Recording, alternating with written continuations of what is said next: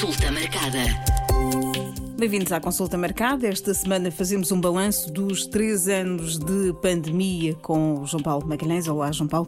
É, o primeiro caso, os primeiros dois casos de Covid-19 em Portugal foram confirmados é, neste mês de março, há exatamente três anos. Que balanço é que podemos fazer destes três anos de pandemia? Olá, Mónica. Uh, realmente parece que já passou bem mais que três anos, pelo menos desde que iniciamos e que nos vimos uh, às portas com esta, com esta pandemia. Efetivamente, em Portugal, uh, nós estamos a 2 de março os dois primeiros casos, aliás, até depois viemos a confirmar mais casos nesse dia, mas quando, fizemos, quando fazemos uma análise uh, posterior, mas dar nota que os primeiros casos que nós conhecemos até a nível mundial, digamos assim, foi no dia 31 de dezembro de 2019, e portanto, essa foi a primeira vez que na altura em Wuhan, na China, uh, houve o reporte junto à Organização Mundial de Saúde uh, de que haveria uma, uma doença do fogo respiratório e que essa, essa doença uh, tinha uma causa que era aparentemente desconhecida. E, portanto, é feito a primeira sinalização, o primeiro alerta, e nesse intervalo de tempo, entre 31 de dezembro, digamos, e em Portugal a registrar os primeiros casos a 2 de março, portanto cerca de dois meses, uh, muitas coisas aconteceram e eu até gostaria de começar por dar nota de que nós estávamos na altura, uh, e se fizermos agora este, este balanço olhando para trás, estávamos na altura perante uma doença totalmente desconhecida, que principalmente os métodos de transmissão da própria doença, foi algo de grande discussão e depois podemos falar um bocadinho a seguir até do tipo de medidas que, que viemos a utilizar e todas as, as, discussões que ao longo do tempo existiram e, que foi, e que foi realmente um desafio do ponto de vista epidemiológico, do ponto de vista de comunicação dessa incerteza às pessoas uh, e do ponto de vista dos erros até que foram cometidos e que foram, e que foram muitos um, de como gerir este, este problema. Mas volvidos, nós estamos, portanto, eh, no final de março e volvidos estes, estes três anos e, e, e poucos dias, eu, eu, eu, até gostava de, de, dar aqui primeiro uns dados para nós até termos uma noção da dimensão do que estamos a falar. A nível mundial, Uh, foram registados, e sabemos que isto está registado, ou seja, a capacidade de detecção é inferior ao, ao que se passou na realidade, mas foram registados 761 milhões de casos quase 7 milhões de mortos. Portanto, e sabemos que até este, estes óbitos foram muito inferiores àqueles que, eh, na realidade, aconteceram. Isso vimos em Portugal em particular. Até, eh, portanto, agora ao final de março, nós tivemos um, um 5 milhões e 600 mil casos que foram confirmados, o que aqui naturalmente inclui muitas pessoas que, que tiveram mais que uma vez a, a, infecção, e do ponto de vista de óbitos tivemos 26.408 óbitos. Portanto, é, é uma dimensão significativa e, e, que também justifica depois o que nós vivemos e observamos ao longo deste tempo. Já agora, por curiosidade, dizer que no último, ah, no passado dia 28 de março de 2023, nós registramos em Portugal 130 novos casos e 5 óbitos. Portanto, com isto também dizer que uh, a doença ainda circula, não é? Portanto, o, o vírus ainda está a circular, um, agora, felizmente, com uma intensidade e uma gravidade muito, muito uh, inferior. Uh, ao longo destes três anos, nós tivemos seis vagas. Portanto, aquelas vagas que nós consideramos o que seja de maior uh, intensidade, Uh, e, e, e, a primeira acho que está muito bem presente na mente, acho que há duas ou três que estão bem presentes e que vão ficar na mente das pessoas. Uh, a primeira, naturalmente, que foi aquela que, que depois, pós, temos esse registro desses dois casos a 2 de março de 2020 e que nos levou rapidamente ao início do confinamento geral, portanto, tivemos o encerramento das escolas e depois tivemos o primeiro grande confinamento e, e, que foi durante o mês de março, uh, nomeadamente, mais ou menos até ao final uh, desse mês e, e, um bocadinho início de abril. Uh, depois tivemos uma segunda, quando fizemos o regresso às aulas, e temos aqui que nos recordar do que foram as, as variantes, não é? porque isso também é outra discussão.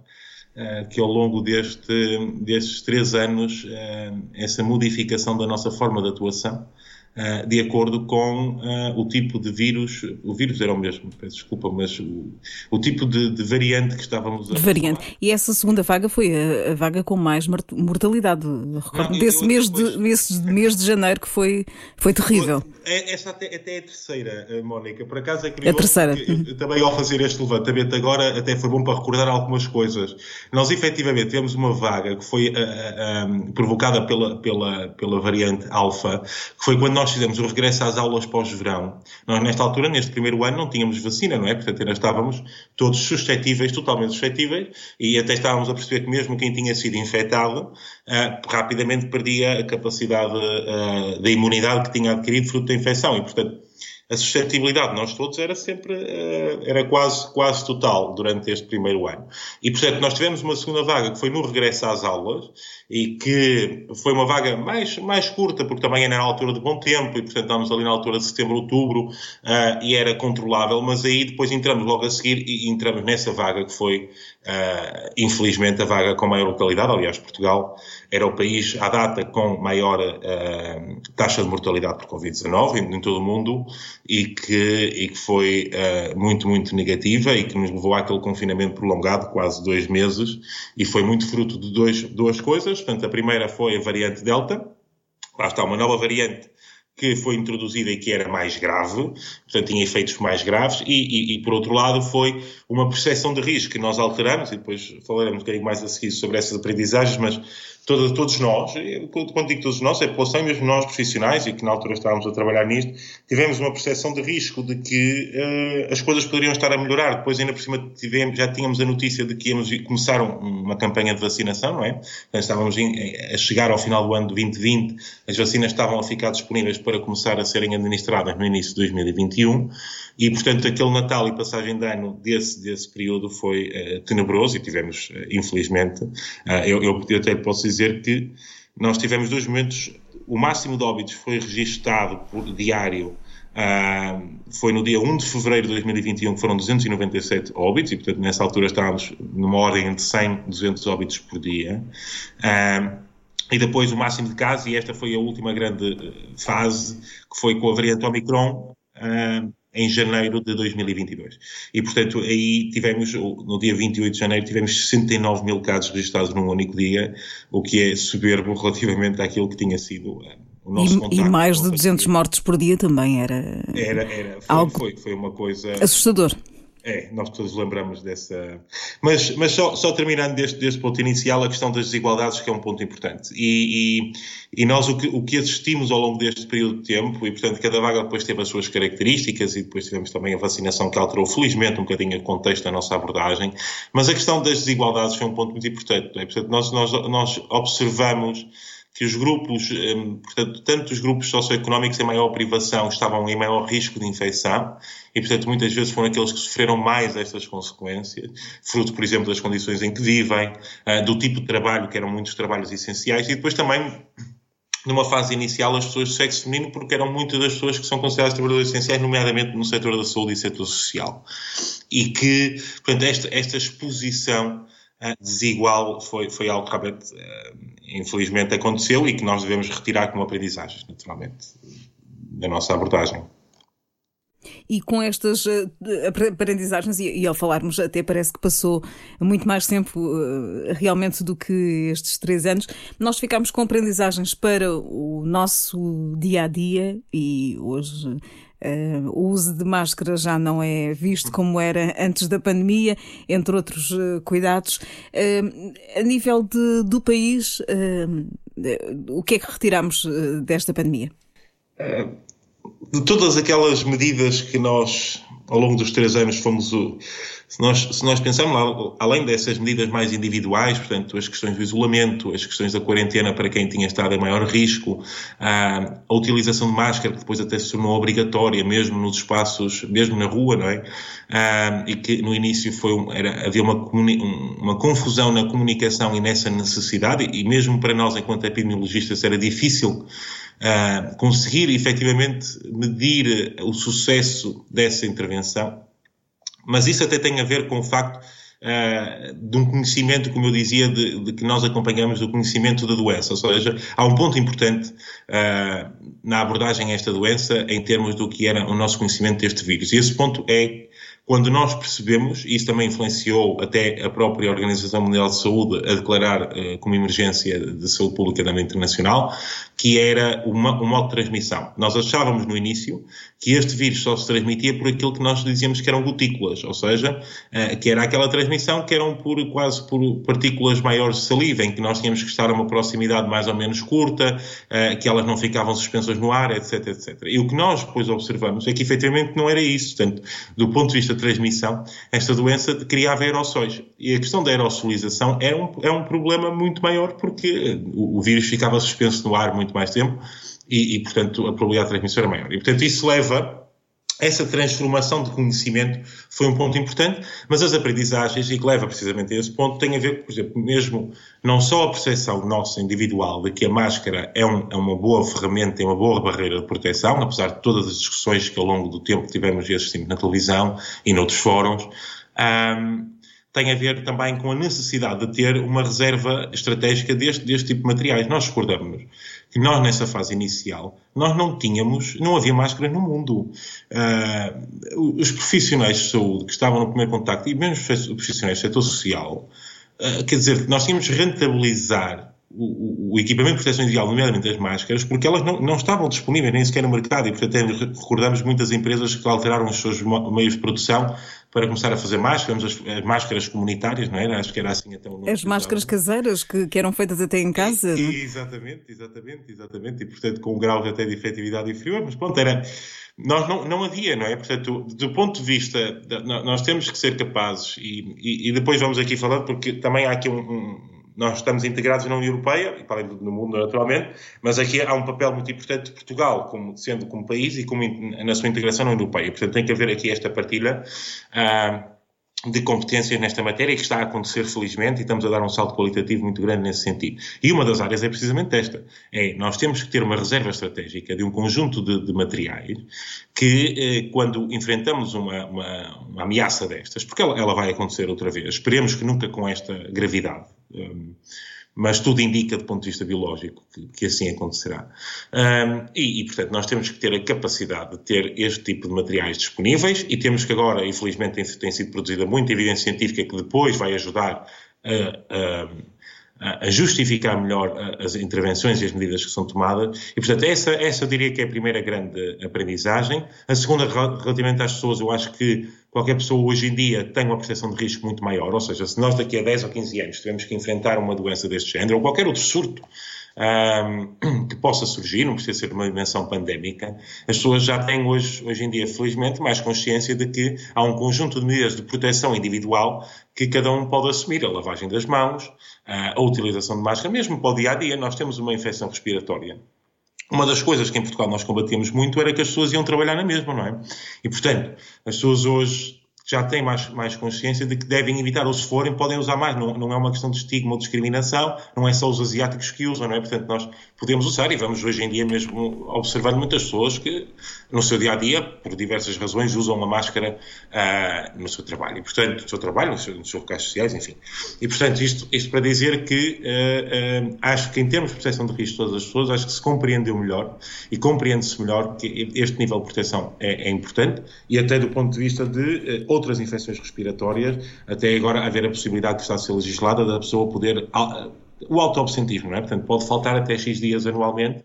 Um, sem repercussões para a própria, e isso também tem a ver com isto e com, e com uma, um ambiente de, de, trabalho, por exemplo, mais seguro. A outra questão é o teletrabalho, por exemplo. Né? Portanto, eu, quando digo teletrabalho, é toda a transformação digital. Um, acho que a pandemia, esta foi um dos pontos positivos, foi acelerar a nossa transição digital. Uh, o teletrabalho começou a ser usado como um método laboral que era aceitável por todos, uh, por, por, empregadores e por empregados e por trabalhadores, e portanto esse é um ponto positivo e acho que traz qualidade de trabalho, pode trazer, e mesmo do ponto de vista da saúde, todas as componentes da telemedicina e telesaúde que passaram a estar mais presentes no nosso uh, dia a dia, não é? E portanto eu acho que isso são, são aprendizagens que, que, que ficam e que, e que espero que não, que não se percam. Mas há São outras Paulo... que nós ainda temos que melhorar, não é? Há outras coisas que ainda é assim. A, a nível social, vamos voltar a ser os mesmos ou, ou não? Uh, depois de, do período de confinamento, uh, da distância social, uh, também se perdeu aqui alguma coisa?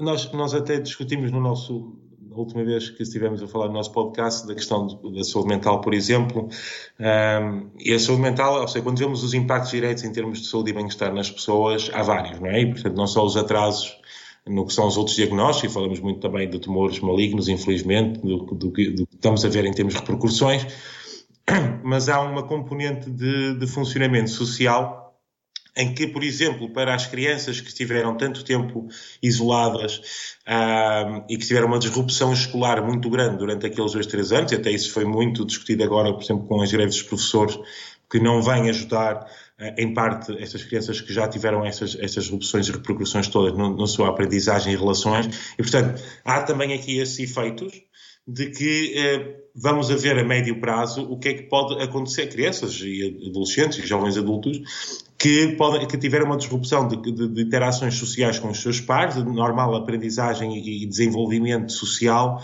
uh, na sua própria vida. E, portanto, esse é um ponto importante. Uma vez mais, houve, houve grandes iniciativas do ponto de vista digital que podem ter contrabalançado positivamente um bocadinho este, este fator negativo do isolamento e do confinamento, mas uh, pode, eh, essa interação pode estar ainda. Um, comprometida, não é? E, portanto, nós ainda temos que perceber, eh, às vezes vão saindo um outro estudo e vamos vendo nas notícias e em termos de impacto, mas eh, ainda estamos, se calhar, um bocadinho para perceber. Vimos, vemos na saúde mental, efetivamente, e vimos e falamos até na questão dos jovens, uh, mas, mas efetivamente ainda estamos para ver um bocadinho o que é que realmente pode ser a médio prazo, a longo prazo não tanto, mas a médio prazo estas, estas consequências. Mas já agora, falando do setor social e olhando para os nossos idosos, que foi realmente foi um desgaste enorme do que nós vimos em termos, nós temos uma população altamente envelhecida e essa é uma das aprendizagens que acho que nós ainda precisamos de fazer. Porque nós não, não soubemos e não estamos a saber lidar ainda com o nosso setor social e a forma como aborda as questões do envelhecimento ativo e as questões de proteção uh, da saúde e bem-estar do, dos, do, dos, idosos, que cada vez são mais em Portugal e cada vez estão mais institucionalizados, uh, ou, ou, ou, então com mais necessidades sociais, seja nos seus próprios domicílios. E nós vimos o impacto que houve nos lares, não é? Portanto, nós, isso era, infelizmente, era, era, era muito comum. E, e, vemos ainda hoje em dia que há muitos lares com práticas uh, que não são de todo corretas. E, portanto, é, existe aqui ainda um espaço de melhoria em que nós retiramos a lição, mas ainda não conseguimos modificar do ponto de vista de intervenção positiva, de que temos que fazer mais e melhor uh, nesse, nesse, nesse sentido e nessa população em, em, em particular.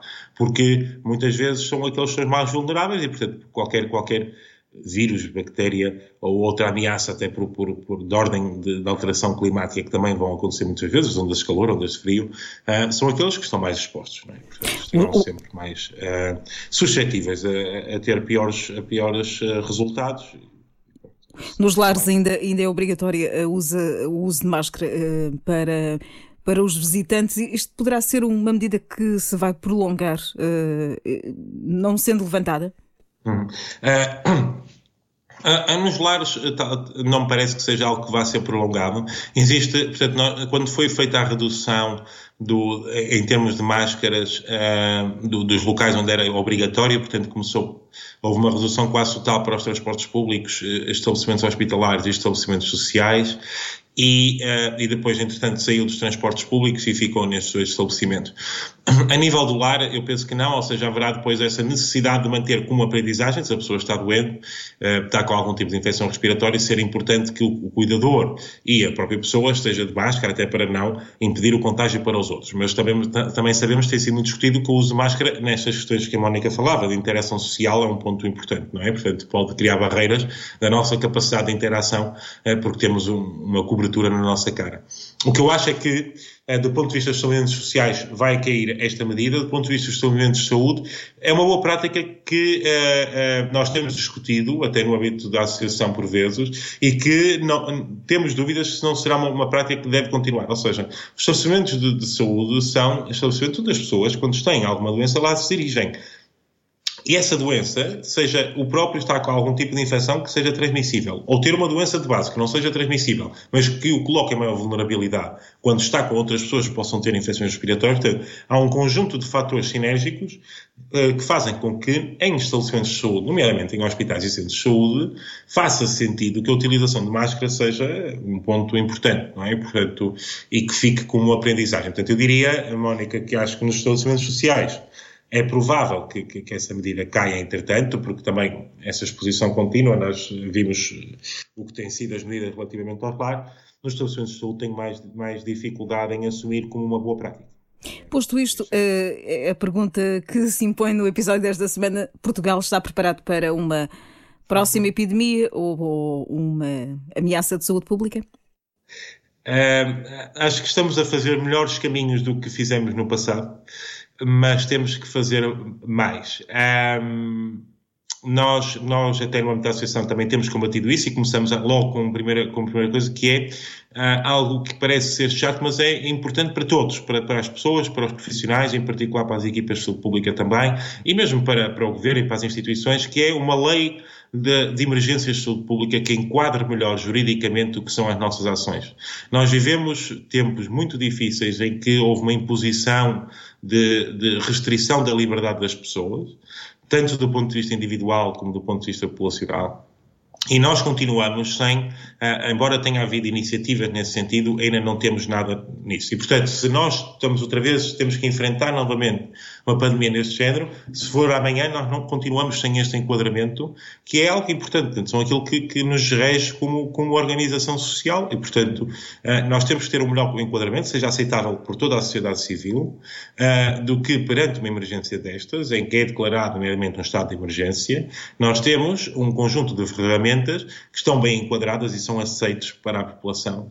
É, e, portanto, este é um, é um primeiro ponto que, que, que tento, para o qual é o fundamento que nós estamos a fazer um caminho, mas ainda temos que fazer mais e mais rápido para preparar-nos para uma próxima emergência. É uma lei de emergência pública e o que é que, o que, é que estaria aqui englobado? Nesta, nesta lei. Exatamente. Uh, o, que estaria, estaria englobado é prever que, perante emergências de, de, saúde pública, nomeadamente como foi esta de Covid, mas qualquer outra gente, se nós, se, uma, se, a, se a autoridade de saúde, por exemplo, seja ela de nível local, regional ou nacional, precisa determinar uma medida para isolar uma pessoa, tem um enquadramento legal para o fazer.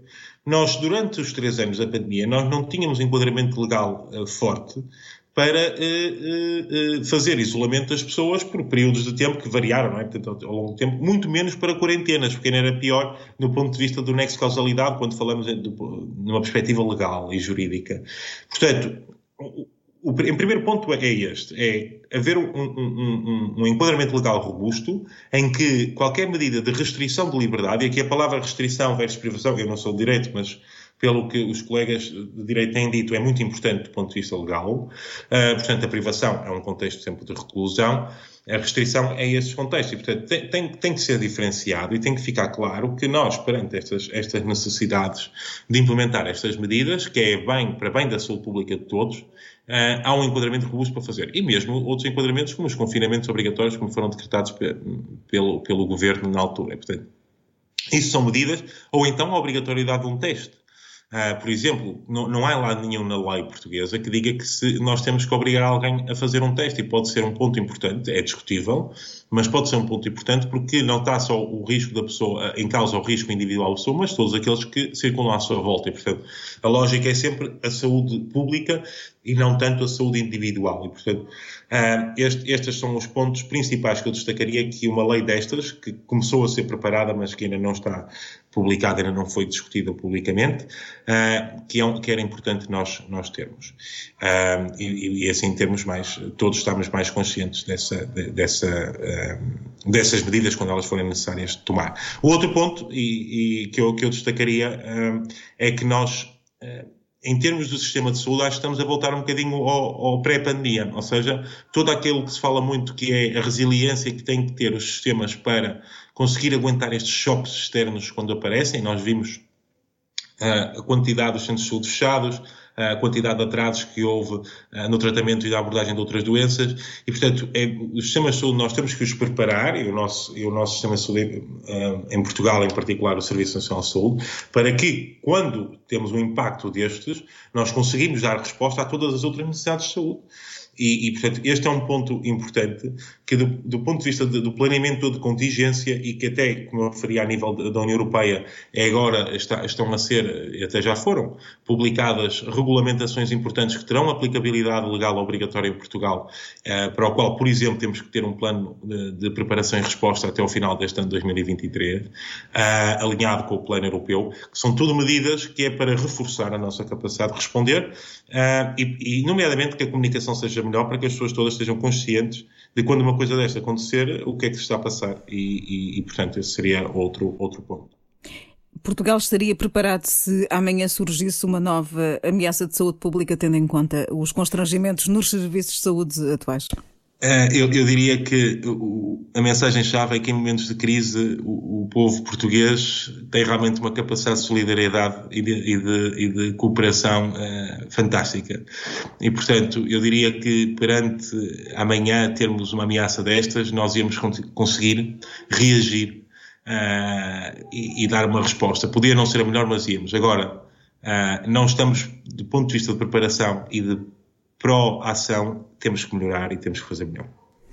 É certo uh, que vamos ter uma nova ameaça de saúde pública, o que, o que falta saber é quando? É isso? É, é isso? É, é, é, é exato. Uh, há, há, já, nós, temos, nós temos todas as ameaças dos últimos anos e, e, até porque isto tem a ver com as relações entre a proximidade entre os, o, aquilo que nós chamamos uma terminologia em inglês técnica que é o spillover, ou seja, a passagem uh, do, dos, do, dos agentes, dos animais para, para o humano. E isso tem acontecido, aconteceu com o VIH, aconteceu com o SARS, aconteceu com o influenza, aconteceu com a Covid, enfim, uh, ou aparentemente, que ainda não está confirmado. Uh, portanto, eh, vai continuar porque nós, em toda a parte do, do, mundo, temos, há várias, várias realidades diferentes e, portanto, não tanto um surto hoje, como, como, como estamos todos interligados, um pequeno surto num, num, local rapidamente se transforma num, ou tem a potencial de se transformar numa epidemia ou numa, numa pandemia. E, portanto, do ponto de vista biológico, tudo indica que sim, porque estes agentes vão, vão surgindo ao longo dos anos, eles vão sendo mapeados uh, e, portanto, é só uma questão de tempo até algum deles ter um, um potencial tão grande como teve o SARS-CoV-2. Um, esperemos é que uh, tenhamos as ferramentas necessárias para conseguir rapidamente uh, prevenir ou mitigar uh, as suas consequências. É, o que, é, que nos falta mais nesta altura em termos de preparação? Eu, eu diria que é uh, a questão do planeamento, que é um ponto importante e temos sempre muita dificuldade, ou seja, a questão da cenarização, a previsão do futuro é algo que nós temos, temos dificuldade em fazer e, e, e cumprir e gerir essa incerteza e, portanto, todo o planeamento de contingência nacional acho, acho que deve ser, e depois reflete nos níveis regionais e locais, deve ser uh, uh, reforçado. E esse planeamento tem um ponto, uma, um, ou tem um eixo que deve ser particularmente importante, que é manter as pessoas informadas e não só ser uma lógica dos serviços ou dos profissionais, ou dos gestores ou dos políticos, um, e, e, por outro lado, também haver maior solidariedade em termos, e, não, e falamos não tanto sobre isso, em questão, por exemplo, das vacinação, da vacinação. A vacina vai sempre continuar a ser uma das melhores estratégias uh, mundiais para combater este problema e também tem que haver aqui uma maior solidariedade do ponto, ponto de vista mesmo das indústrias, da indústria farmacêutica para conseguir um, para, para tornarmos a vacina numa lógica de um bem eh, comum, de um bem público comum uh, e que não esteja só uh, de acesso àqueles que têm capacidade de a pagar. E, portanto, esse é outro ponto que também estamos a tentar todos trabalhar nesse sentido. Não depende só de Portugal, e muitas dessas coisas não dependem só de Portugal, uh, mas que é, é, são, são pontos fulcrais de ferramentas que nós temos que ter disponíveis para quando tivermos que enfrentar novamente uma, uma ameaça destas. Consulta marcada.